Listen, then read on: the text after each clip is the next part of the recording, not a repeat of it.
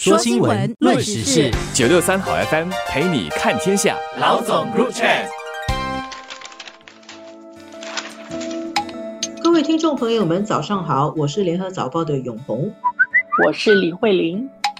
我们今天来聊一聊一个其实已经延烧了很久的话题，老话题，但是那个谜团还在很多人的心上，就是中国的国务委员兼前外长。秦刚的这个新闻呢，很快的概述一下。秦刚在六月二十五日的时候，最后一次以外长的身份参加公开活动，然后就再也没有出现。然后开始的时候人家没有发现啊，一个礼拜、两个礼拜、三个礼拜后都没有出现，然后就很多人在猜测发生什么事。先有人猜他是中了官病，可是官病一个礼拜就好了，还是没有出现。与此同时，网上就有很多关于他的绯闻，现在已经就传得很盛了，说有婚外情啊，有。有私生子这样子的绯闻都未经证实，然后这个绯闻传到上个星期二的时候，中国官方他一直都是很缄默的，他突然间就公布了一个消息，说全国人大常委会决定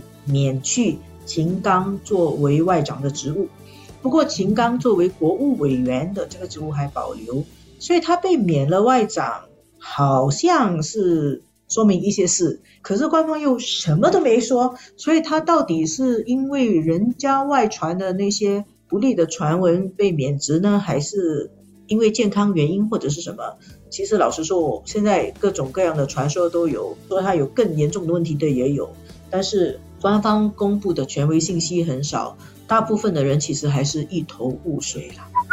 这个给大家提供了很多谈资啊。而且可以做出各种各样的猜测。我想，这个在一个比较现代化的国家里面，不是特别正常的一种情况。部长或者说一个担任正职、正式的职位的这种官员啊，他很长时间，一个星期、两个星期，突然间消失了。无论他背后的原因是什么，照理是需要跟跟他一起工作的人。同一个部门的人，还有跟人民做正式的交代，我我认为啊，你任由大家做各种各样的猜测，其实是很不健康的。如果这个人，比如说他生病，那就得交代说他正在生病啊。如果他的病况急转直下，那可能也也要做一个交代啊。或者，如果他在接受调查，那调查但是还没有一个结果，其实启动这个调查本身也是应该跟民众做一个交代的。因为现在很明显的是，你现在老外长回来了，已经免掉他的外长的这个职务。这个王毅回来，他担任外长，但是原来的那个悬案都完全没有去触碰他，没有去化解他。这个可能在中国过去的传统里面，包括有一些官员他生病，我记得黄菊当时候他是在任内，就是中国之前的政治局常委，也是副总理。他在二零零七年的时候生病去世，他是零三年温家宝的那个担任副总理，后来到零七年就突然间就宣布说他病逝。这个在中国的政治文化里面好像很正常，大家也都接受是这个样子。但是现在谈中国的现代化，我希望中国式的现代化在这个方面也会有更透明的这种表现。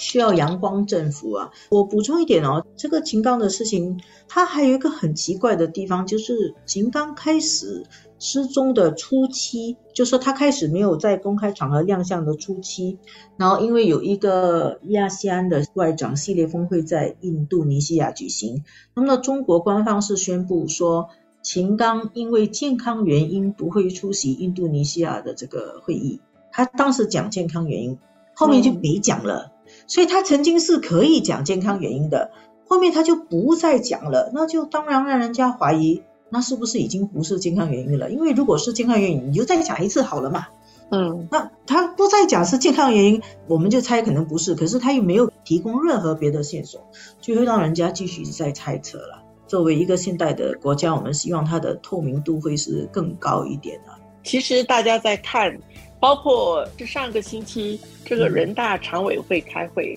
整个外长任免的程序，其实不了解中国的人，就大家也不是太明白，传开来就是秦刚消失，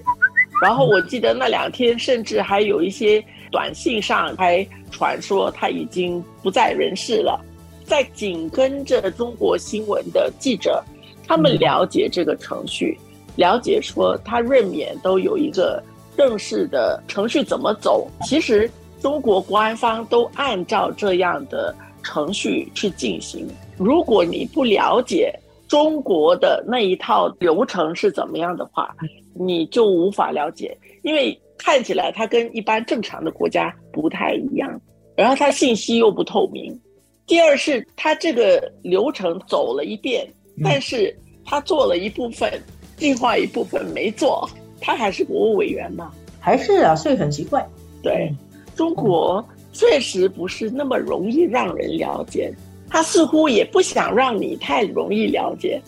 是啊，这样的话，他这样一件一件的事情积累下来，真的会形成一个这个体制，它是多么的不透明，有各种各样负面的这个形象，它会。加在一起，让人们心里产生某一种中国的印象。中国这几年一直觉得自己在国际上没有话语权，而且中国觉得自己的形象被人误解，然后他们很努力的要对外做宣传，要讲好中国故事。我想，其实可能从这件事情，我们可以得到一个启发：你在讲好中国故事之前，你先把一些能讲的讲清楚。否则的话，你的故事是很难讲得好的。